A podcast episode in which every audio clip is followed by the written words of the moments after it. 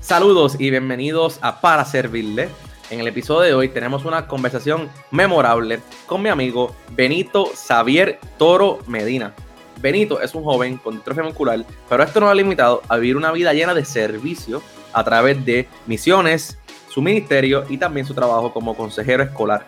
Durante la conversación con Benito hablamos de diferentes momentos de su vida que lo han marcado, la importancia del servicio y cómo nosotros todos podemos ser mejores seres humanos y vivir una vida en la cual podamos lograr todos nuestros sueños mirándola del lado positivo siempre. En este episodio particular los invito a que lo compartan con todos sus familiares y amigos para que así conozcan el testimonio de Benito y se motiven a vivir una vida llena de servicio y de esperanza.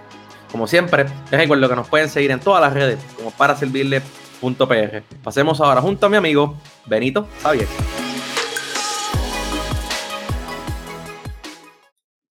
Saludos y bienvenidos a otro episodio de Para Servirle. En el día de hoy me acompaña Benito Xavier Toro, quien es amigo, compañero y hoy nos acompaña para hablar de su historia, de su vida y de motivarnos llenarnos de alegría. Benito, bienvenido a Para Servirle. Eh, gracias Jesús por, por, la oportunidad y el privilegio de tenerme aquí. De verdad que te felicito por por este tremendo trabajo que estás haciendo y es un honor de verdad y saludo a todos los que, que nos van a ver y los que nos están viendo y es una bendición poder estar aquí con ustedes. Hola, el placer es mío. Eh, sin duda te conozco hace ya como, yo te diría como 10, 15 años a lo mejor y, y la realidad es que siempre he admirado tu, te he admirado realmente como ser humano, so que me alegra que vamos a conversar y, y como tú dices, ¿verdad? Llenar de, fortaleza a otras personas, bendecir a otras personas y eh, traer buenas noticias. Para los que no te conozcan, yo sé que hay mucha gente que va a ver este video y este podcast también en audio, te conocen. Pero para el que no te conozca, ¿quién es Benito? Eh, bueno, Benito es un joven eh, del pueblo de Lajas, eh, quien a los seis años, ¿verdad?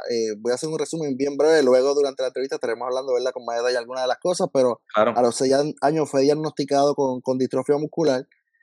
caminó hasta los 19, 20 años, y ninguna de esas circunstancias ha limitado lo, lo que hemos podido hacer, ¿verdad? Eh, Dios nos ha ayudado y tengo un bachillerato en psicología, una maestría en consejería escolar y un doctorado honoris causa en eh, teología eh, en la Universidad de Puerto Rico y de verdad que es un joven que ama a Dios, un joven que ama servir, un joven que ama poder compartir de lo que Dios le ha dado, poder ser de motivación a otros y, y poder siempre, ¿verdad? De alguna manera dar palabras de ánimo a todo aquel que, que, pueda escucharme. Siempre pienso que es eso, Jesús, que, siempre que tengo la oportunidad de hablar, eh, le pido a Dios que me ayude a que. Nuestras palabras puedan ser de ayuda y puedan ser de bendición a, los que nos escuchan. Sí, tú, yo he tenido la oportunidad de estar en diferentes actividades de las que tú has liderado y siempre eso, motivar, siempre hay una persona en la audiencia que se puede llevar un poquito de, sabiduría y, crecer.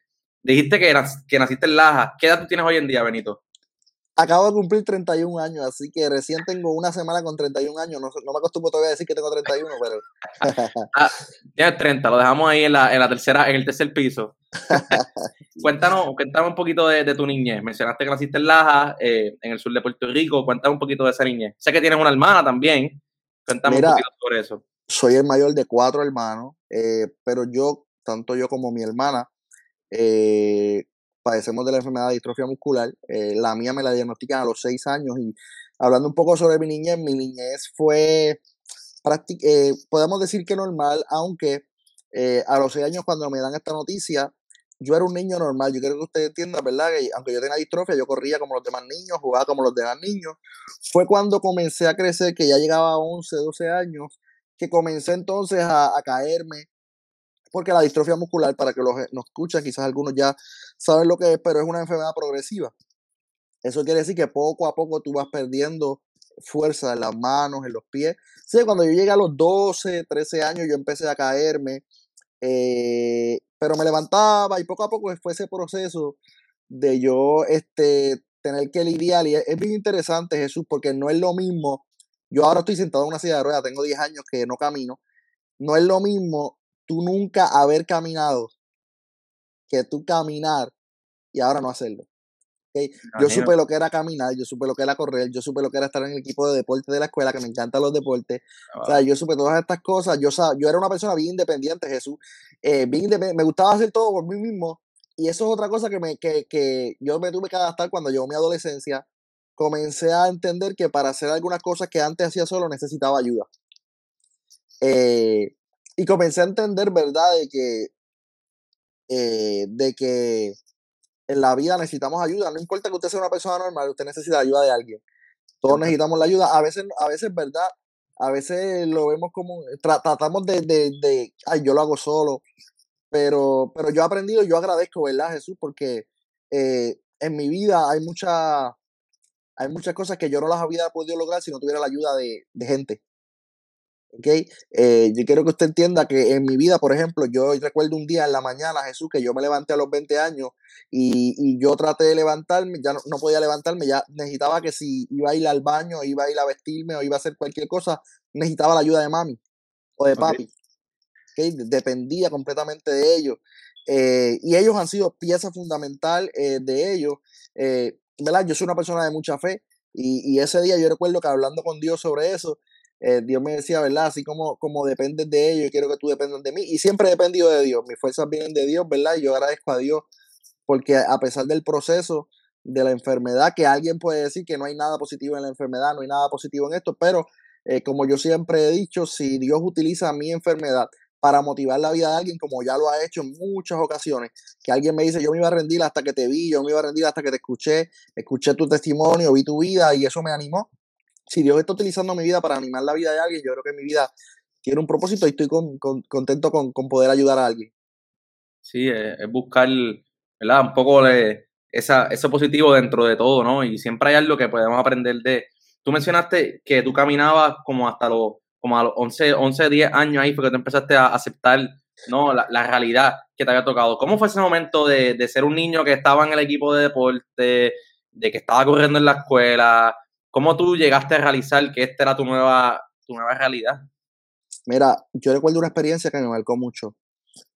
Tú sabes, Jesús, que cuando uno es juvenil, tiene 12, 13, nosotros en los primeros días de clase nos encantan a los estudiantes. Después no, pero los primeros sí para entrenar los tenis, para estrenar el bulto, para estrenar la camisa, el pantalón nuevo. Eh, después se nos va y después no queremos que sacar las clases, pero esos primeros días son y yo recuerdo que en mi pueblo Lajas, todos mis compañeros en sexto grado fueron a otra escuela y yo solo, junto a mi hermana, fuimos a la escuela del pueblo. No nos tocaba allí, nos tocaba, pero en la escuela de, la otra escuela no tenía los acomodos para nosotros, así que fuimos a la del pueblo. Pero yo no conocía a nadie allí, o sea, ahí yo no conocía a nadie. Y en esa edad uno le da vergüenza a todo, 13 años, uno le da vergüenza a todo. Yo recuerdo, Jesús, el primer día de clase, frente a todos mis compañeros en el primer cambio de clase, que yo me, me caigo, en el, me caigo, me tropiezo y me caigo. Yo me caía normalmente, pero la diferencia de ese día, Jesús, fue que aunque otras veces yo me caía, esta vez me caí y cuando intenté levantarme no pude. Y ahí vino el choque, porque yo me frustré, porque yo no conocía a nadie, qué vergüenza, todo el mundo me está viendo en el piso, primer día de clase. Yo recuerdo que llegaron los maestros a tratar de ayudarme. Yo le dije a los maestros, yo no quiero que nadie me ayude, yo me voy a levantar solo, yo quiero que ustedes me dejen solo. Yo estaba con lágrimas de mi ojo, avergonzado yo no quiero que nadie me ayude, yo, yo me, voy a levantar solo. Y así que váyanse, no quiero que me ayuden. Los maestros se fueron, yo hice una gran beta ahí y no sé cómo me levanté, llegué al salón. Cuando llegué al salón, la maestra se sienta conmigo, me dice, mira, Benito, eh, no te tienes que sentir mal por eso, eso es normal, eh, eh, no, te sientas mal, es parte de, de, la situación, este, estamos aquí para ayudarte. Y allí pues yo comencé a entender que la cosa era más seria de lo que yo pensaba, porque a mí a los seis años me dijeron distrofia muscular, pero mi vida seguía normal. Mi vida seguía normal. Eh, y ahí fue que entonces yo, yo entonces ah, empiezo la adaptación de yo eh, entender que no podía hacer cosas que antes hacía. Eh, comienzo a necesitar ayuda luego como a los 17 o 16 para ir al baño, para vestirme. Entonces comienzo esa adaptación que es bien importante, ¿verdad? Yo creo que Jesús, más de lo, más, eh, lo más importante en la vida, como dice, dijo un sabio, no es lo que te sucede, es cómo tú reaccionas ante eso. Exacto. Ahí te puede suceder la peor crisis, pero si tu actitud es una actitud positiva, tú, tú, vas a tener un resultado positivo. ¿Verdad? Y probablemente te puede, te puede suceder una bobería, pero tienes una actitud negativa, pues, pues te puede detener, te puede frustrar algo sencillo. Eh, y en ese caso yo eh, no he tenido que al principio se me hizo complicado, pero mi, mi fe en Dios me ayudó a, a, yo poder entender que todo lo que ocurre en nuestra vida no es por, eh, tiene un propósito, ¿verdad? Tiene un plan. y aprendí a, a utilizar y a utilizar otras cosas que, que en, este tiempo, como por ejemplo, ya no, ya no tenía quizás la capacidad de caminar, porque entonces luego perdí la capacidad de caminar. Eh, pero tenía otras cosas que podía hacer y yo dije, no me voy a enfocar en lo que me falta, voy a enfocar en lo que, me voy a enfocar en lo que tengo. Eso es muy importante, Jesús, y quiero recalcar en esto. Eh, hay mucha gente enfocada en lo que perdió, enfocada en lo que le falta, pero no aprovechan lo que tienen. ¿Ok? Y, yo me, fuerte. Sí, y yo me enfoqué en lo que tenía. Quizás no puedo caminar, pero tengo una voz que puedo hablar, puedo compartir, tengo mi mente, gracias a Dios, eh, sana, eh, puedo, puedo seguir hacia adelante, puedo estudiar eh, y no permití que yo podía, Jesús, yo podía decir, tengo distrofia, me voy a quedar en mi casa, no voy a hacer nada, porque pues no puedo caminar, así que me voy a deprimir, me voy a quedar, pero yo dije, no, las circunstancias no van a determinar quién, quién yo voy a ser. Eh, yo voy a vencer estas circunstancias y voy a, seguir con mis planes. Y mi vida completamente ha sido una vida normal, ¿sabes? Yo no te puedo decir hoy, Jesús, que yo eh, no he hecho algo porque tengo distrofia. Yo todo lo que, gracias a Dios, todo lo que me he propuesto con la ayuda de Dios lo he, logrado. Eh, y la distrofia nunca ha sido un impedimento. Y, y, qué bueno que tú lo mencionas, ¿no? Porque tú lo diste ahí, ¿verdad? Mucha gente ve a personas con distrofia o con otro tipo de condición y, cree que eso es un impedimento. Y a través de tu, testimonio, otras personas que han estado en este espacio, otras personas que conocemos, sabemos que eso no es un impedimento. es hasta cierto modo una motivación también, de, voy a hacer más, yo puedo, esto no me le va a limitar.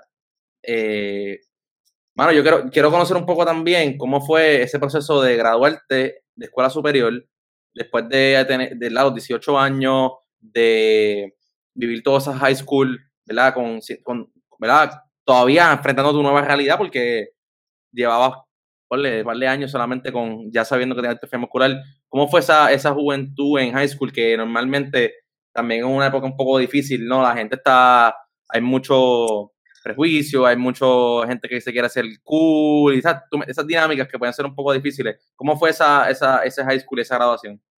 Eh, ¿Verdad? Eh, y antes de ir a, específicamente lo que fue high school, quiero aprovechar, ¿verdad? Porque también el tema del bullying, ¿verdad? Que estaba muy de... Sí, sí, eso mismo muy es. De, muy, de, muy de moda y que cubre mucho. En mi caso, cuando yo tenía una manera peculiar de caminar, ¿ok? Yo no caminaba como una... Tú me veías a mí caminando y tú sabías que yo no era normal. Eh, y cuando era más pequeño, en la, en la elemental, pues entonces había estudiantes que me imitaban.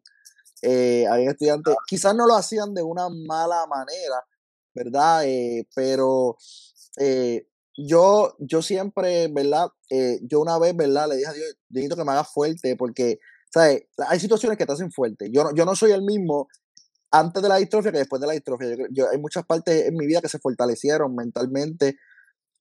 para, y para, ¿por qué? Porque la, la, la, las pruebas que la vida te, te, presenta te preparan para pruebas mayores.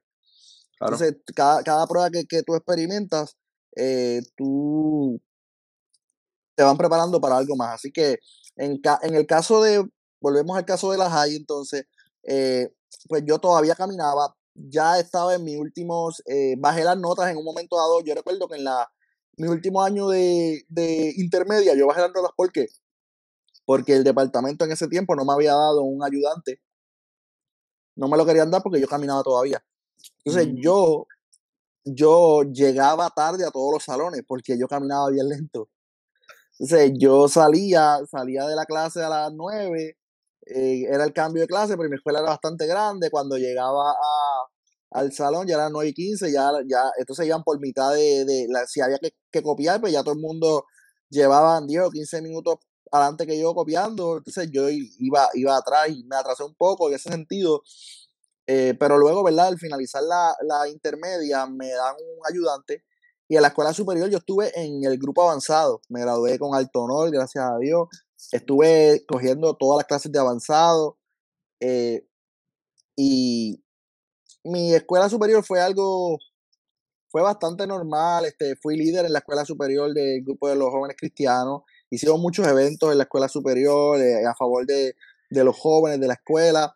Eh, y fue bastante, bastante normal. Yo caminé hasta mi primer año de universidad, pero ese periodo de, de escuela superior, pues, eh, gracias a Dios, pudimos, pudimos realizarlo. Yo tenía, ahora, yo tenía compañeros que me cargaban el bulto, tenía compañeros que me colaboraban, me ayudaban y también.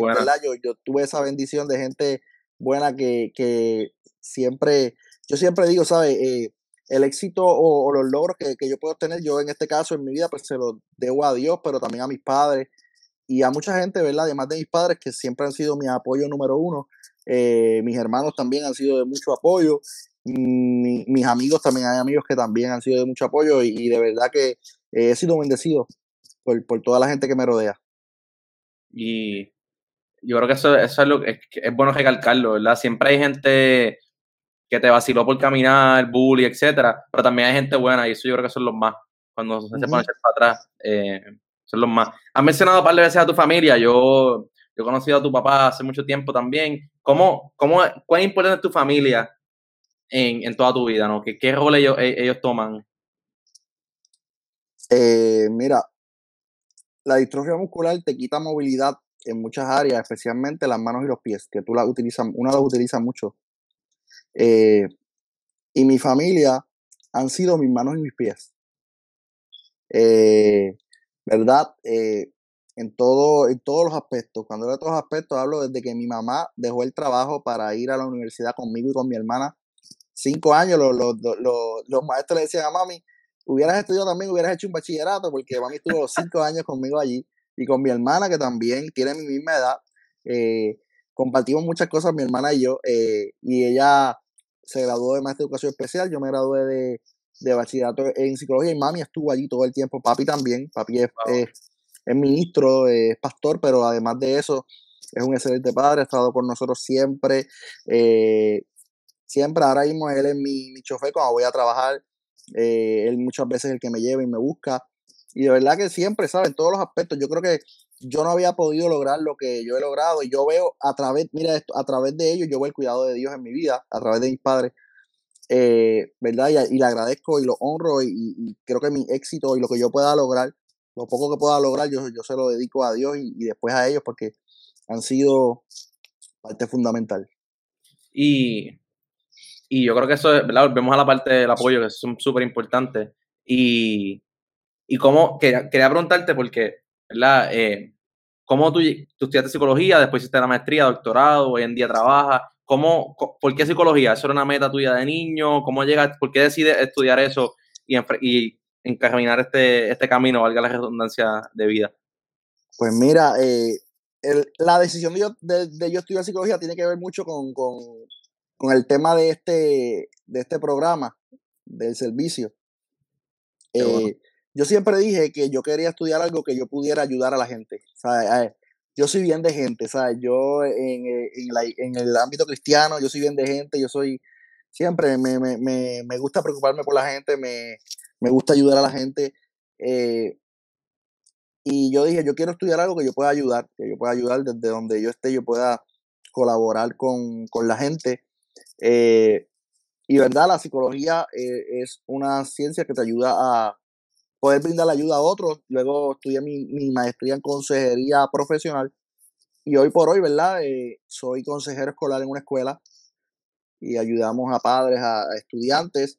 pero también yo quería algo que de alguna manera lo que estudiara me pudiera hacer de beneficio también en el ámbito cristiano, donde yo también soy muy activo eh, ¿verdad? Y donde yo tengo un rol muy importante de líder y yo quería algo que, pudiera complementar, ¿verdad? Esas dos cosas y pudiera utilizarlas para, el beneficio de, los que me rodean y, de todo el que yo pueda eh, decir. Y yo, yo creo que, eh, en el, servicio es bien importante, ¿verdad? Claro. yo te felicito por, por, esta, por esta iniciativa. Yo creo que el servicio todos los grandes todos los grandes líderes o el liderato comienza con el servicio, tú sabes. Y todos los, grandes logros empezaron con pequeños pasos de servicio. Y si alguien quiere ser grande, quiere llegar a, eh, quiere llegar a, una posición grande, Jesús le decía a sus discípulos, el que quiera ser grande, que sea siervo. Porque esa es la verdadera grandeza. Yo creo que yo veo a la gente que sirve y para mí son grandes. Los que sirven son gente grande. Eh, porque no, quizás probablemente lo que hacen no están recibiendo un, un, sueldo, no están recibiendo un beneficio, pero más que todo reciben la satisfacción de poder extender la mano. O sea, yo creo que no hay más, no, no, no hay, no hay dinero que compre eh, lo que tú sientes cuando extiendes la mano a alguien, cuando, cuando brindas ayuda a alguien, cuando brindas consejo a alguien, ¿verdad? Y, y, el mayor pago que tú puedes recibir no es, no es un cheque, es la satisfacción de poder, de poder ver una sonrisa, de poder recibir un gracias, eh, de poder recibir, y, yo sé que tú lo has experimentado en Sin Paredes, eh, porque también sin esperar nada a cambio lo, lo has hecho con, con, con, algunos de nuestros amigos, compañeros en Sin Paredes. Y yo estoy seguro, ¿verdad? Que aunque a ti no te pagan y a los voluntarios tampoco, esa sonrisa, ¿verdad? Y, ver la alegría en, el rostro de eso no tiene comparación, ¿verdad? Y, y ¿verdad? A, eso, a eso yo trato de, aún desde mi silla de ruedas, a eso yo trato de dirigirme también en servicios dentro y fuera de Puerto Rico, porque algo que se asocia con el servicio en el Evangelio son las misiones. Claro, te quería preguntarle eso. Antes de eso, ¿verdad? Te quería, tú dijiste en el clavo, mano, porque yo, yo siempre lo digo y, me gusta que tú lo recalques porque la oportunidad que he tenido de ser voluntario en Sin Paredes, en otro tipo de grupo, en este espacio también, eh, me llenan a mí. Y yo te puedo decir desde 100% que el Jesús de octubre, cuando este, esta idea comenzó, y el de hoy, es otro. Y estas conversaciones contigo, con otras personas, con otros líderes en otras organizaciones, me llenan de, esperanza, de alegría y, y, como tú bien dices, es sin nada cambio, ¿verdad? Voluntario, que, que, yo creo que eso es bien importante y no, y crecemos.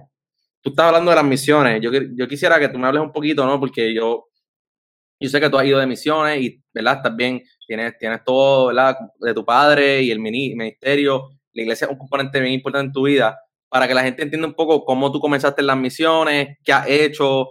Eh, sé que hay mucho ahí, te la para cortar, pero vamos, vamos poquito a poco. Sí, eh, pues mira, eh, las misiones, desde que yo fui por primera vez, y para que la gente pueda entender un poco, el que no está muy familiarizado con esta palabra, es hacer obra misionera, pero además de hacer la obra, es hacer obra social, pero además de hacer obra social, acompañar la obra social de, de, una palabra de esperanza, de hablarle de Jesús a la gente. Y además de eso, no solamente dejar las cosas en el hablarle, sino acompañarla con hechos. ¿okay? Eh, no es solamente decir que Jesús le ama o que Jesús le provee, sino llevarle la provisión. Eh, ¿verdad? Eh, he tenido varias experiencias, voy a contarle una que es una de las quizás las más impactantes. He ido varias veces al, país de Guatemala. En Guatemala hay mucha pobreza, en Guatemala hay un vertedero que se encuentra en Jalapa. En este vertedero viven más de 100 niños. Estos niños, Jesús, no pueden ir a la escuela porque la escuela en Guatemala no es gratis como aquí. Aquí los padres tienen que dar una aportación y como los padres no tienen la aportación, desde los tres años en adelante, las familias que no tienen trabajo se van al vertedero a buscar cosas de valor para venderlas para poder comer. Eh, ¿Verdad? Y es impactante llegar allí. Y yo siempre digo esto, eh, Puerto Rico, en cierta manera, cuando yo escucho a alguien quejarse de que las cosas están malas en Puerto Rico, de que Puerto Rico hay pobreza, que en Puerto Rico hay mucha necesidad, eh, yo yo tengo que decir que, que, que somos muy bendecidos comparados con otros países. Cierto. Somos muy bendecidos. Eh, cuando tú ves estos niños que andan descalzos, cuando tú ves estos niños que no tienen comida, yo recuerdo una, una situación bien particular en, en, el primer viaje que yo hice, donde yo me encuentro con estos dos hermanitos, eran como las 5 de la tarde, Jesús y yo tengo 20 dólares para darle a ellos, yo siento darle 20 dólares eh, y descubro que estos muchachos son hermanos. Estos dos son hermanos y eh, en, Guatemala no se usa el dólar como acá, en Guatemala se usa quexal. ¿Ok? Y cada dólar nuestro son siete quexales para ellos. Ok. ¿Okay? Así que yo le di 20 dólares, 20 dólares son 140 quexales. ¿Ok? Eh, entonces, yo recuerdo en particular que yo le di y le dije, ustedes van a tomar 10 dólares para cada uno y pues para que, para que compren lo, lo que ustedes necesiten. Y recuerdo que por curiosidad le pregunté, ¿qué ustedes van a comprar? ¿Qué ustedes van a hacer con este dinero?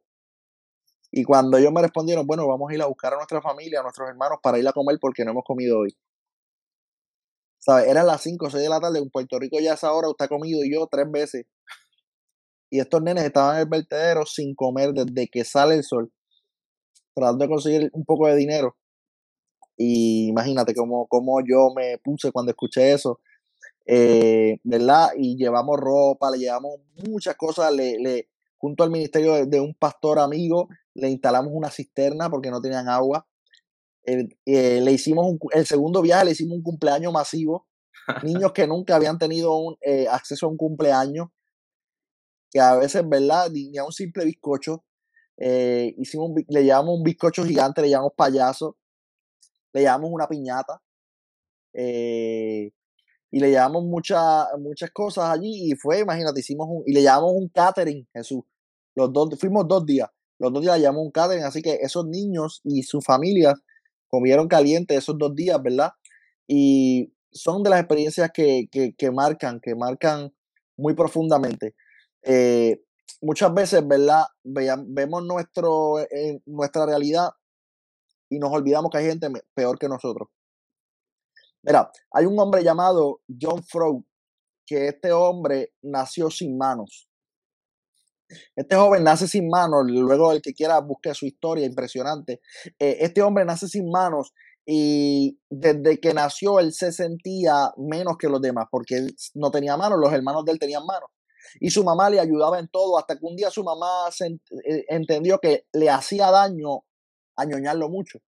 Porque cuando ella no estuviera, él no iba a saber cómo defenderse. Así que dejó de añoñarlo y comenzó a tratarlo como los demás, como una persona normal. Y él decía, pero mami, pero es que yo no soy normal.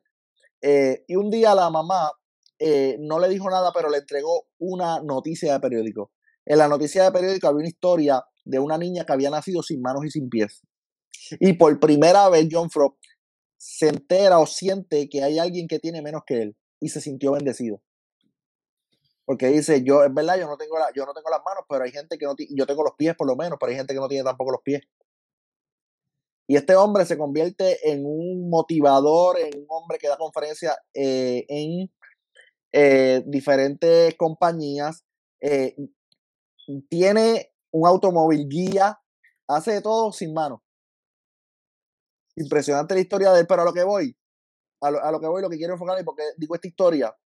Alguien dijo, alguien se quejaba porque no tenía zapatos, hasta que miró al lado y vio a alguien que no tenía pies. Eh, muchas veces, ¿verdad? Nos enfocamos en lo que yo no tengo, pero cuando miramos al lado hay alguien que está en peores condiciones que nosotros. Por lo tanto, yo creo que siempre hay motivos para dar gracias. siempre hay motivos para decir, Señor, ¿sabes qué? Gracias.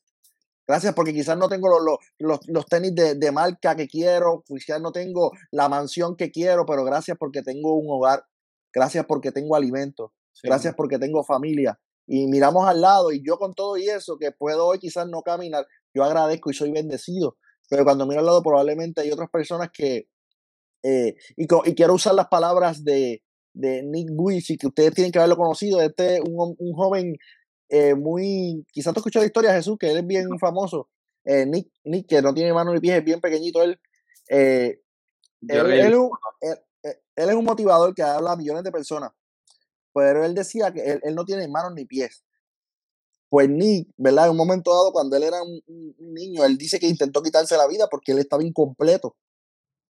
Entonces, él, él, dice, cuando él crece, él entonces agradece, porque él le decía a Dios, yo, tú, yo quiero que tú me des mis manos y mis pies. Y Dios no lo complació.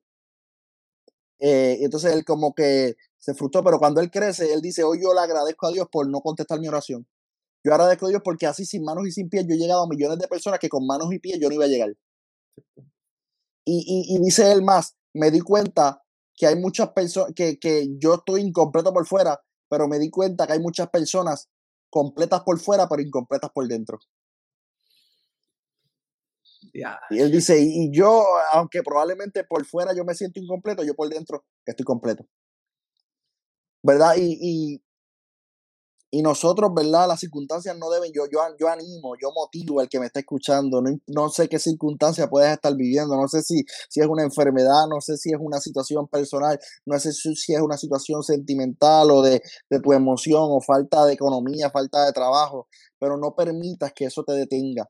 O sea, sigue adelante, ten una actitud positiva, ten, ten, una mentalidad de que, de que todo es posible, de que se puede lograr de que se puede lograr. ¿Sabes qué? Yo nunca pensé llegar a Guatemala y, si alguien me lo hubiera dicho, incluso yo nunca pensé llegar a Japón. Yo fui a Japón de misionero y a, Hong Kong.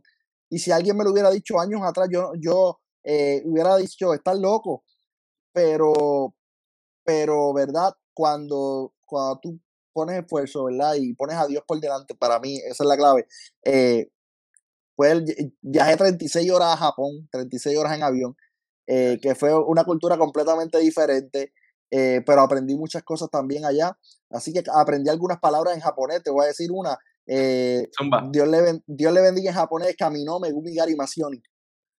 Ya. Lo que para nosotros es una palabra, para ellos es un párrafo. un párrafo. Mira, te quería preguntar porque vivimos en un mundo, y tú, ¿verdad? Tú lo dijiste con los, los ejemplos de las tenis, ¿verdad? Un mundo que que se enfoca en lo malo siempre, en lo que no tengo. Y como que no sé si es el ser humano que tenemos ese chip de como que quiero más de esto porque no tengo esto, veo lo que tiene aquel y yo lo quiero. Y te enfocas, y mucha gente vive enfocado en el vaso medio vacío versus medio lleno. ¿Verdad? Y tú estás dando testimonio aquí sin duda de que hay que mirarlo medio lleno, no medio vacío. Pero en la sociedad que vivimos, es bien difícil poder ser ese cambio, ser esa esperanza, ser ese positivismo. ¿Cómo, cómo tú lo haces? ¿Verdad? Porque nosotros estamos aquí hablando esto hoy y lo hablamos antes y lo decimos ahora, pero puede que esto lo vean 300 personas, pero viene otra persona y es otra cosa de chiste y lo ven miles de personas. Y siempre lo malo está por encima de lo bueno, lamentablemente. ¿Cómo, cómo tú te, te aferras a cada día seguir con testimonio positivo ante una realidad del mundo lamentable, realmente? ¿Cómo tú lo haces? Para que otra gente también lo vean como ejemplo para que ellos lo hagan. Mira Jesús, en un mundo donde lo que abunda son las malas noticias, donde lo que abunda son la violencia, donde lo que abunda son las noticias desagradables, que usted prende las noticias, ¿verdad? Y son muy tristes muchas cosas que están sucediendo, la gente necesita escuchar algo bueno. Sí. Eh, y aunque al principio podamos creer y podamos pensar, ¿verdad? Y, y la realidad es que son, eh, es, menos, es menos llamativo lo bueno, para algunas personas, eh, yo creo que no estamos perdiendo el tiempo. Yo creo que así sea una persona que yo impacte, así sea una persona que usted pueda hacer la diferencia, eh, con una persona se comienza el cambio. Eh, ¿Verdad? Y yo creo que basado en esto, nosotros tenemos que aprender a cambiar nuestro lenguaje primeramente, ¿sabes? Nosotros somos, y, y lo digo y me voy a incluir, ¿sabes? Nos quejamos demasiado y agradecemos poco. Eh, probablemente nos quejamos porque estamos Puerto Rico es un país que lo tiene todo en el sentido de que eh, nacimos teniendo teniendo teniendo muchas cosas eh, y cuando tenemos muchas cosas a veces no valor, no valoramos lo bendecidos que somos hasta que las perdemos. Nadie probablemente valoró el tener un celular hasta que cuando vino María nos quedamos todos sin comunicación verdad pero porque lo porque pensamos que lo, porque sabes algo cuando cuando yo no soy agradecido es cuando yo pienso que lo merezco cuando yo pienso que merezco todo lo que tengo, pero cuando yo entiendo que, que soy bendecido porque, porque sabes que Dios me ha dado más de lo que yo merezco, porque, porque ¿sabes? Dios me ha dado muchas, muchas bendiciones, nací en una isla hermosa, eh, tengo trabajo, tengo familia, ¿sabes? A pesar de que no tengo quizás todas las cosas que podía soñar, soy bendecido. Y es importante que entendamos que nadie hoy, probablemente mucha gente se levantó, abrieron los ojos, eh, caminaron y nadie dio gracias, Señor, gracias porque puedo ver, gracias porque puedo escuchar, Gracias porque puedo caminar. Porque estás tan acostumbrado a hacerlo que eso es parte de tu vida. Pero se nos olvida que hay gente que hoy amaneció y son ciegos, no pueden ver. Y usted puede ver la luz del sol, puede ver eh, eh, los diferentes eh, escenarios de la naturaleza. Y hay gente, hay, usted puede escuchar su canción favorita, hay gente que no puede escuchar. Usted puede caminar, yo no puedo caminar hoy. ¿Verdad? Y esas cosas que son sencillas, a veces son las cosas que olvidamos que son riquezas que son riquezas. Hay cosas, Jesús, que el dinero no las puede comprar. Y son riquezas. Eh, así que yo, yo, yo exhorto, número uno, que podamos seguir haciendo el bien y, y, compartir buenas nuevas buenas nuevas, buenas noticias. Necesitamos gente. Yo felicito a, para servirle porque está compartiendo buenas noticias. Necesitamos más gente que Jesús. Yo, yo, yo, yo quiero añadir más. Necesitamos más gente, no solamente que, que, que diga buenas noticias, sino que, que apoye a los que dicen buenas noticias, que apoye, que comparta a los que dicen buenas noticias, a los que están compartiendo un contenido positivo, que, ¿sabes qué? Lo, lo, lo triste es que hay cosas que nos restan a nosotros y esas cosas a veces las apoyamos. Y lo que nos suma a veces no lo apoyamos. Pero, ¿verdad? Yo, yo suelto al, que nos está viendo que pueda compartir esto que es positivo y que podamos, ¿verdad? Nosotros comenzar a hacer el cambio, porque eh, si hay algo que necesita nuestra sociedad, es alguien que tenga un lenguaje diferente, que hablemos más de las cosas positivas, porque hay muchas cosas positivas sucediendo, pero como lo negativo es lo que vende, pero no es que no, no es que, no es que las cosas positivas han dejado de suceder. Es que no, no le damos foro. No le damos foro. Esa es la verdad. Y yo te quería, hablando contigo, te quería preguntar, ¿tú crees que si tú no tuvieras distrofia muscular, tu misión fuera la misma? ¿Tú crees que es algo que nació en ti, de tu familia, de tu vida? ¿O tú crees que el factor de que a los seis años te, diagnosticaron con distrofia muscular, has tenido vivencia eh, increíble? ¿Cómo tú crees que tu vida hubiera sido diferente sin distrofia? Pues mira, esa pregunta yo me la he hecho muchas veces. Es una buena pregunta. Eh, me la he hecho muchas veces. Yo nací en una familia cristiana. Yo eh, creo que creo que como quiera yo estuviera haciendo la misión, pero creo que la distrofia Dios la ha utilizado también.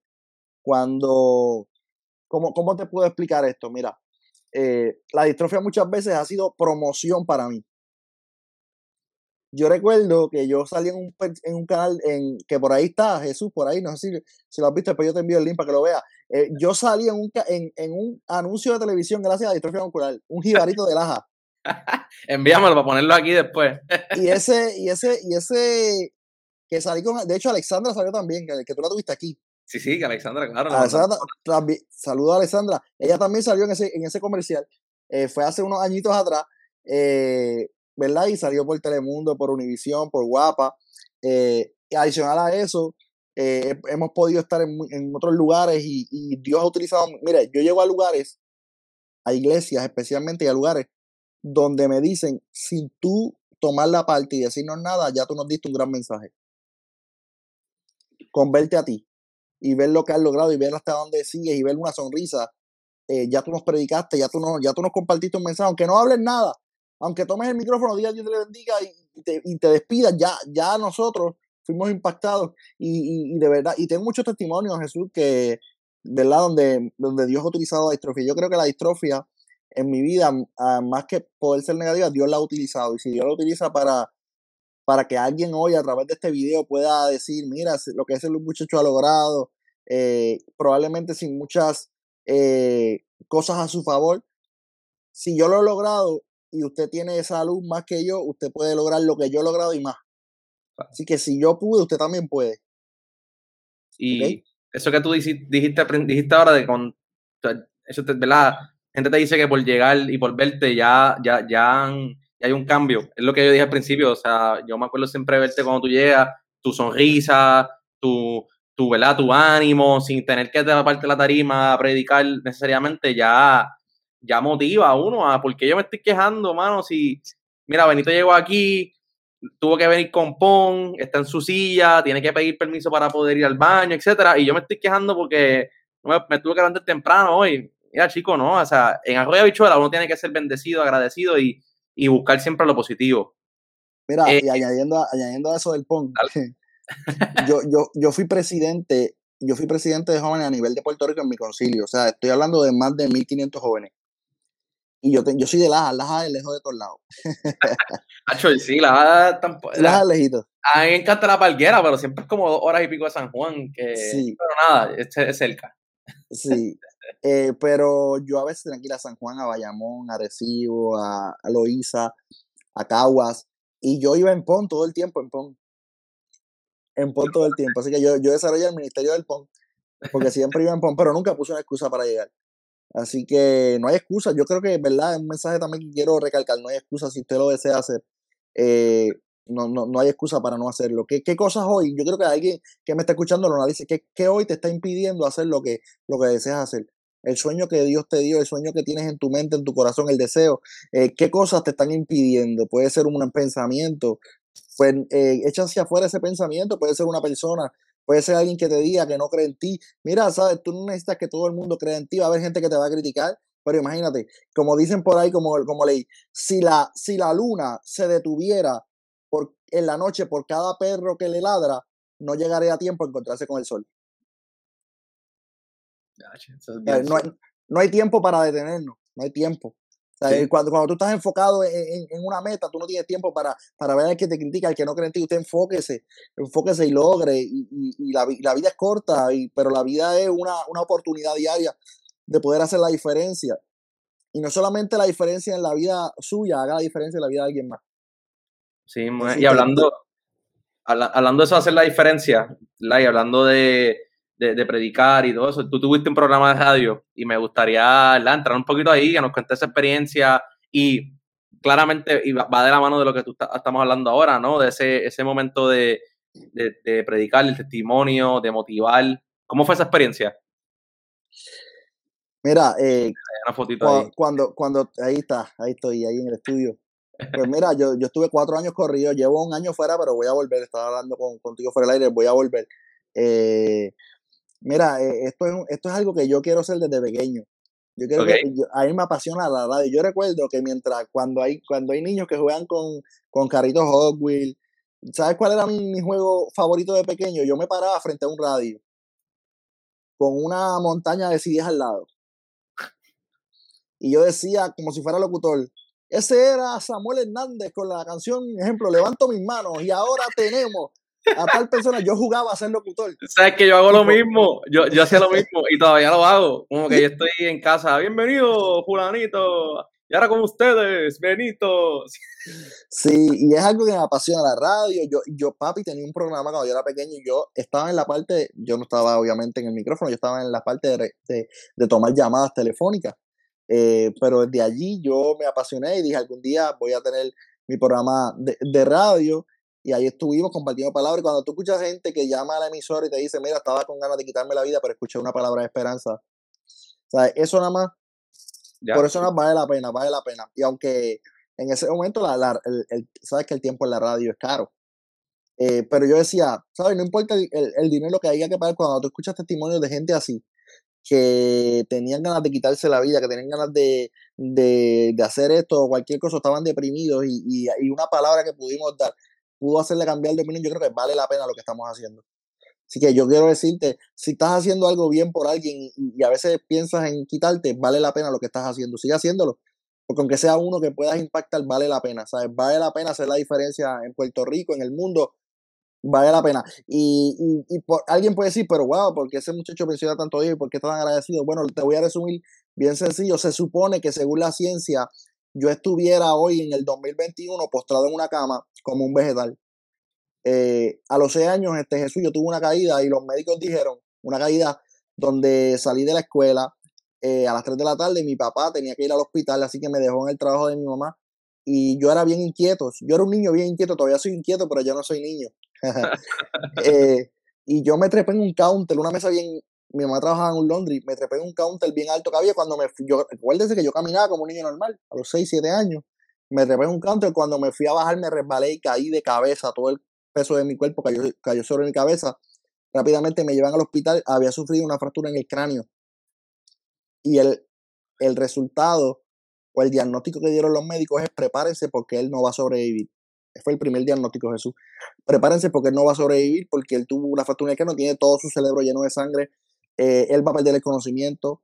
Y número dos, le dijeron a mi mamá, si por milagro de Dios él sobrevive, él va a estar con un vegetal para toda su vida. Él va a estar postrado en una cama sin reconocer a nadie, eh, sin poder hablar. Van a tener que hacer todo por él porque no va a poder hacer nada. Y si hoy yo estoy aquí, es porque eh, de, de, una cama como vegetal Dios me levantó. Por eso yo necesito y yo eh, dedico mi vida en agradecimiento a Dios porque no olvido, no olvido que en mi peor momento Dios estuvo. No olvido que en mi peor momento, ¿verdad? Dios hizo un milagro y hoy, y hoy si alguien pensaba, que el respeto cualquier pensamiento, pero si alguien pensaba que Dios no es real, pues aquí hay un testimonio de alguien que se supone que estuviera muerto o en una cama postrado y el poder de Dios lo levantó de, una cama y hoy estoy aquí eh, pudiendo ser de bendición a la vida de alguien y pues ahora, eh, ¿verdad?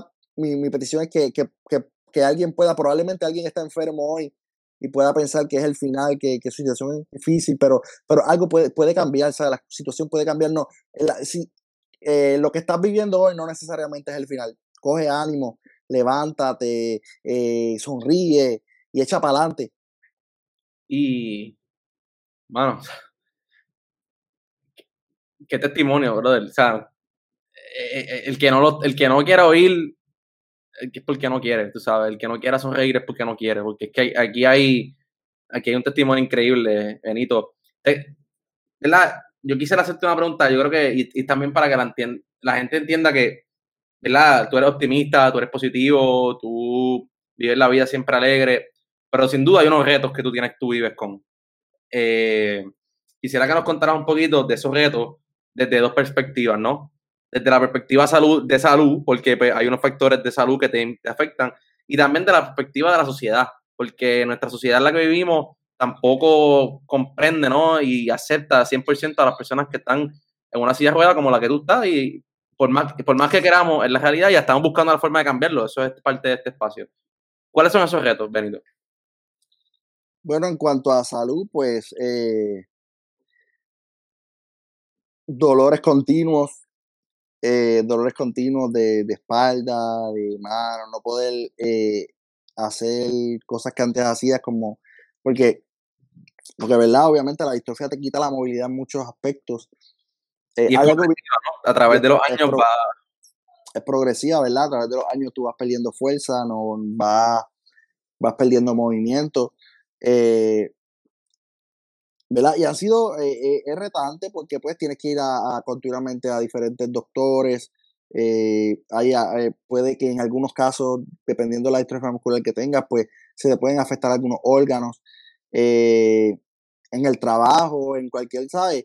La, la, movilidad pues impacta toda tu vida, depende de un artefacto, depende, yo dependo de una silla electrónica que si se daña es costosa, Así que ah, le añades a eso el área económica, que también es costosa.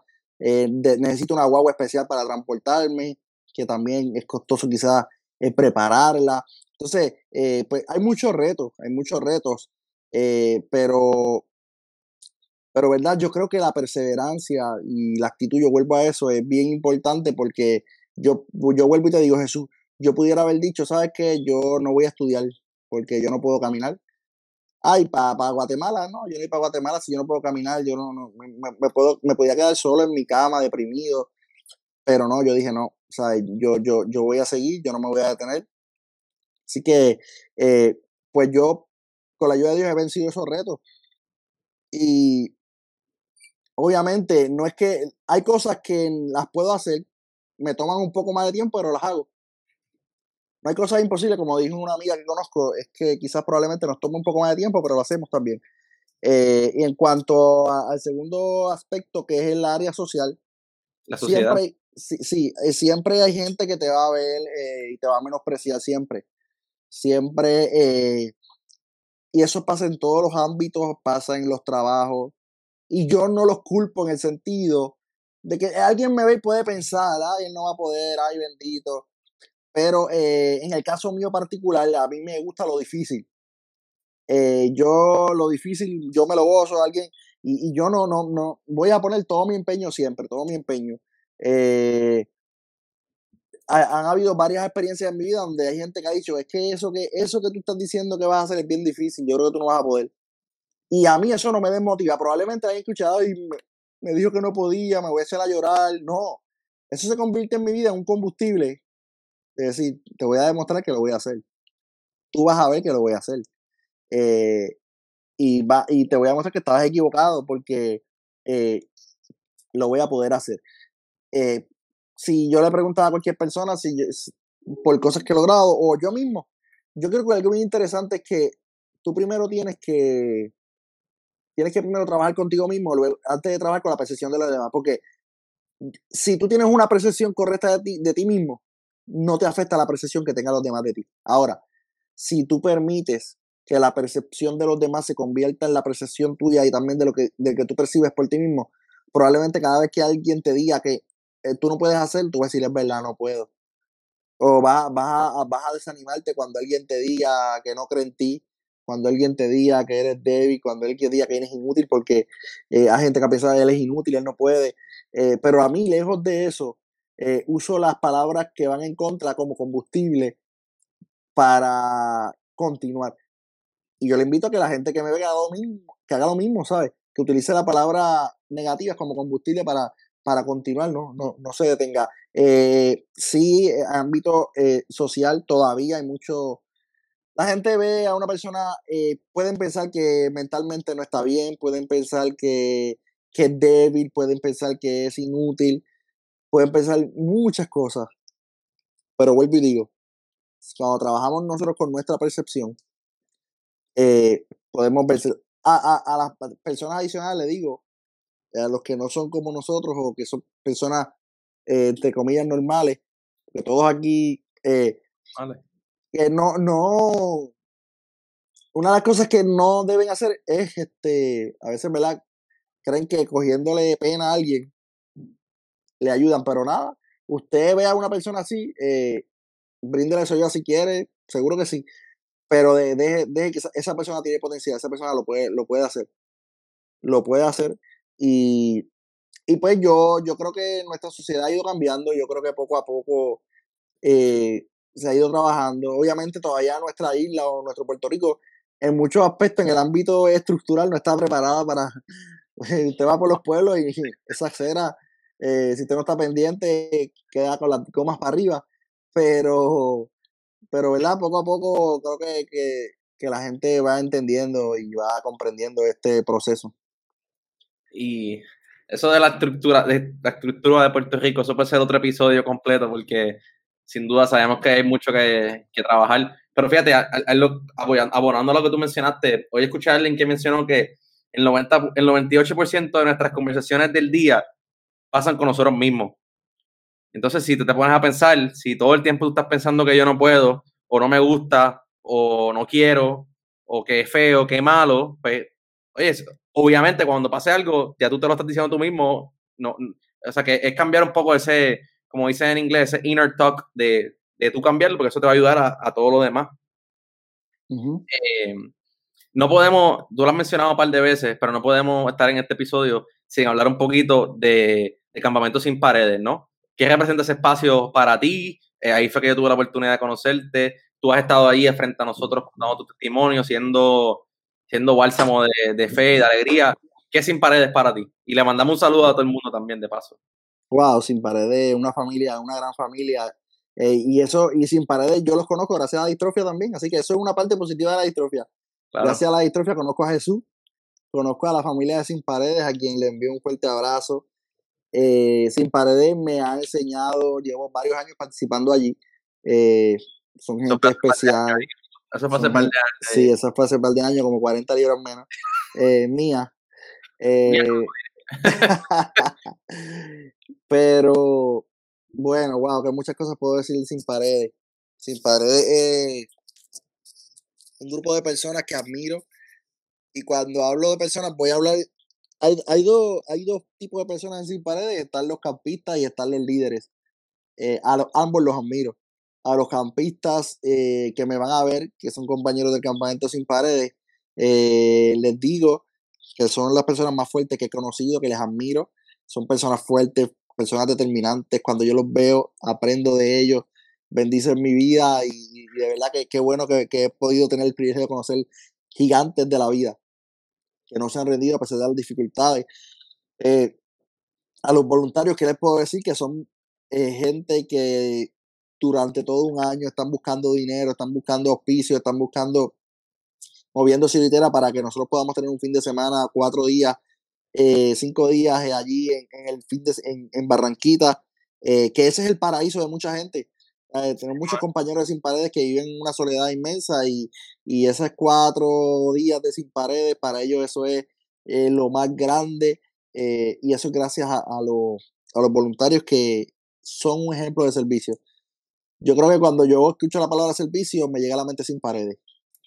Eh, es una de las cosas que, que yo puedo ver, es amor, y, y, y, no solamente servir, porque alguien puede hacer las cosas. No es lo mismo, este Jesús, que tú hagas las cosas por obligación que por amor. Cuando alguien hace las cosas obligadas, también se le nota. Sí. Pero el servicio trata de algo voluntario, ¿sabes? Algo que va acompañado del servicio es la disposición. Cuando tú lo haces obligado, no es servicio. El servicio es cuando tú lo haces de corazón, lo haces voluntario, lo haces con amor y, el que lo recibe se da cuenta. Y yo honro y agradezco a Dios y, pido a Dios por la salud, por la vida de todos mis compañeros de Sin Paredes, tanto los, los acampantes como, como los líderes.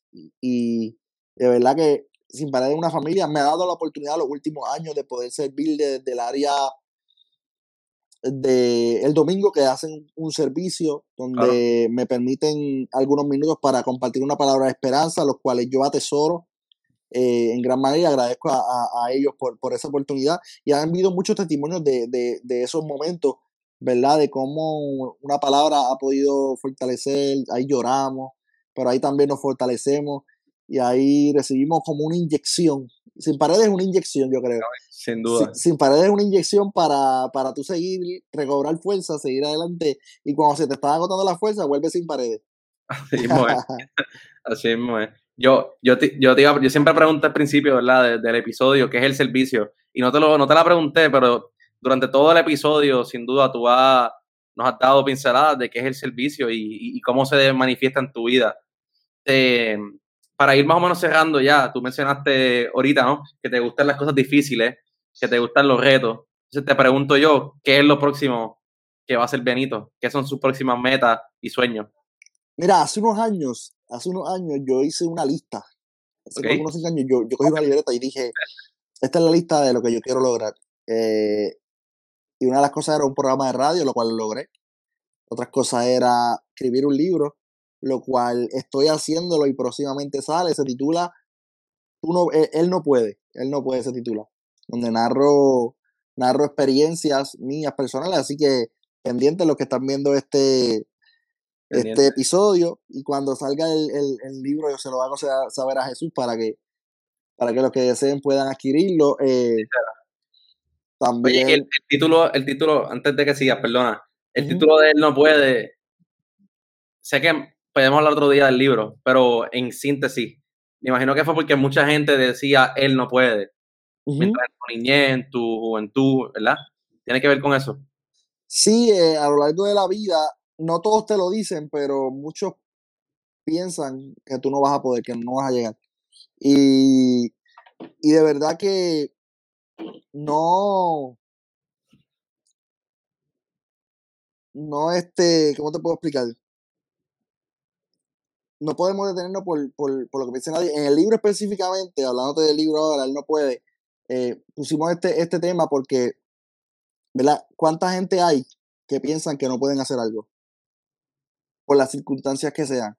Eh, probablemente si me hubieras preguntado al principio, yo recuerdo cuando yo dejé de caminar al principio, yo le decía a Dios, pero ¿cómo es posible que tú me dices y me has dicho que tienes planes de que yo vaya a predicar y hablarle tu nombre a otros países si apenas puedo caminar. Si no puedo ni caminar, ¿cómo lo voy a hacer? Y, y, y ¿verdad? Eh, eh, Dios trataba conmigo, me decía, eh, yo, yo te voy a demostrar que no lo vas a lograr con tu fuerza, que lo vas a lograr con mi fuerza. Y ¿verdad? el primero que se tiene que convencer de que tú sí puedes, eres tú. Claro. Y, yo te convence, exacto. Eh, y yo me convencí de, que yo podía, con la ayuda de Dios, yo podía. Y ahí yo narro eh, diferentes eventos donde se supone que yo, ¿sabes? Se supone que no. Se supone que yo no fuera. Mira, cuando yo fui presidente de jóvenes a nivel de Puerto Rico, 1.500 jóvenes, había muchos jóvenes que aspiraban a la misma posición que yo. Se supone que yo no era el más capacitado, yo no era el que mejor tenía las cualidades. Y muchas veces eh, usted no va a ser el que se supone. Se supone que, se supone que yo no viajara a Japón. Se supone que yo no fuera a Guatemala. Se supone que yo no siguiera estudiando en la universidad. Se supone que no. Porque según la realidad o según las circunstancias o según lo que puede decir la sociedad, se supone que yo no puedo. Pero yo tomé una decisión. Yo sí puedo. y yo le invito a que la gente pueda tomar esa misma decisión. ¿Ok? Probablemente mis, mis obstáculos eh, son la distrofia. Los obstáculos tuyos pueden ser diferentes otras situaciones. Pero eh, tú sí puedes. Yo te digo hoy, tú sí puedes, tú sí puedes. Eh, ¿Verdad? Entre otras metas que tengo, esta hora, en las próximas semanas, vuelvo con el programa de radio. vuelvo con el programa de radio. En cuanto al ámbito profesional, pues tengo, soy consejero escolar, eh, ya casi licenciado para hacer la reválida, solamente estoy terminando unas horas de práctica. Eh, y de esa manera, pues también eh, quiero hacer un par de cosas desde ese, desde ese ángulo de ayudar. me, me voy en dirección en el ámbito cristiano a ser pastor en mi sueño, en el pastorado, y tener una iglesia cargo en algún momento. este seguir realizando eventos, ¿verdad? Yo, yo realizo muchos eventos a favor de la juventud, en el ámbito cristiano específicamente, seguir haciendo esos eventos, casarme, tener una familia, ya estoy en el proceso, hay boda este año. ya está ahí al lado casi. Hay boda este año, así que eso entre algunos planes cercanos, eh, ¿verdad? Seguir, ¿verdad? Seguir. Tengo un blog también que yo escribo semanalmente reflexiones cortas, eh, que está en WordPress y en mi, en mi página de Facebook yo cuando lo hago lo, lo, publico allí. Eh, mi ministerio se, se, llama Corazones que Arden, que próximamente estaremos eh, eh, compartiendo muchas cosas a través de, de, esa página. Seguir sirviendo porque yo, yo hago muchos ejemplos. Nosotros estuvimos, cuando vino María, yo recuerdo cuando vino María, nosotros estuvimos ayudando con vagones que vinieron de Estados Unidos. Hubo pastores que enviaron vagones de ayuda y yo junto a un grupo de voluntarios de nuestra congregación y diferentes hermanos eh, preparamos 3.000 compras y nos fuimos para Utuado, para Maricao, para Las Marías, para Lares, para todos estos pueblos de la montaña, llevar agua, llevar alimentos y eso me, apasiona. Hemos estado en, diferentes residenciales llevando comida. Eh, hemos estado en, muchos lugares y queremos seguir haciendo eso. Eh, donde quiera, queremos seguir haciendo misiones, Jesús seguir llegando al vertedero de Guatemala, seguir llegando a otros lugares que tenemos planificados. Hemos estado en Colombia, eh, seguir llegando a todos estos lugares eh, y seguir aportando, ¿sabes? Seguir aportando. Hay mucho por hacer. Si usted no sabe qué hacer, eh, llámeme, yo le digo, hay mucho por hacer. hay mucho que usted puede aportar. No tiene que ser el más capacitado, no tiene que tener, no, no tiene que tener un talento supernatural, para, sobrenatural para hacerlo. Usted tiene que tener manos y disposición y deseos de hacerlo disposición, servicio, eso es todo lo que necesitamos, ¿verdad? Y en todo, todo lo que, lo que tenga que ver con servir, pues allí vamos a estar eh, siempre dispuestos para hacerlo. Y hay otros planes por ahí, pero a corto plazo estos son los planes más, eh, los primeros que se aproximan por allí. Tiene, tiene el plato lleno, Benito, pero, pero con cosas buenas. Eh, te quiero dar las gracias por este ratito, sin duda ha sido una conversación maravillosa. Sé que no va a ser la última vez que hablemos contigo. Cuando salga el libro, aquí estaremos para que nos hables un poquito más de esa experiencia, que, sé que ha sido un trabajo arduo eh, por mucho tiempo. Eh, pero sin duda, como te dije al principio, me alegra conversar contigo. Eres un ejemplo, motivación y, eres grande, brother, eres grande. Gracias por tu tiempo. Jesús, gracias. Eh, te felicito, brother. Sigue allí todos los comienzos son pequeños, pero paso a paso se llega. y yo sé que mucha gente escuchará de para servirle. Sí será. Y, mucha gente será bendecida con este contenido. Así mismo será. Tú mencionaste ahorita tu Facebook, antes que cerremos. De, en tu Facebook también te pueden seguir ahí. Obviamente es tu página privada, pero tú, ahí escribes, ¿verdad? Pones testimonio, el que te quiera escribir para cualquier colaboración. Pueden buscar a Benito Xavier Toro 1 en Facebook y ahí él, él le responde. ¿Verdad? Para cualquier cosa, damos charlas motivacionales, eh, escuelas, lo hemos hecho ya por, varios años, en cuanto a iglesias también, en cuanto a cualquier cosa que yo pueda servirle, eh, estamos a la orden, Benito Xavier Toro 1, esa es mi, mi cuenta principal, también tengo el segundo Facebook que es eh, Benito Xavier Toro 2, así que nada, allí, allí me pueden conseguir y estamos a la orden, estamos a la orden. Así mismo es. Benito, te envío un abrazo así virtual de estos raros eh, para ti y para toda tu familia. Espero podernos ver pronto físicamente. Eh, te doy las gracias por el ratito. A toda la audiencia también le doy las gracias por sintonizar este gran episodio de Para Servirle. Lo exhorto a que lo compartan con sus amistades y familiares para que conozcan la historia de Benito y también para que se motiven a servir, a amar y a vivir una vida sin duda agradecida. Como siempre, les recuerdo también que nos pueden seguir en todas las redes en paraservirle.pr. Muchas gracias por su tiempo y recuerden que aquí, para servirle.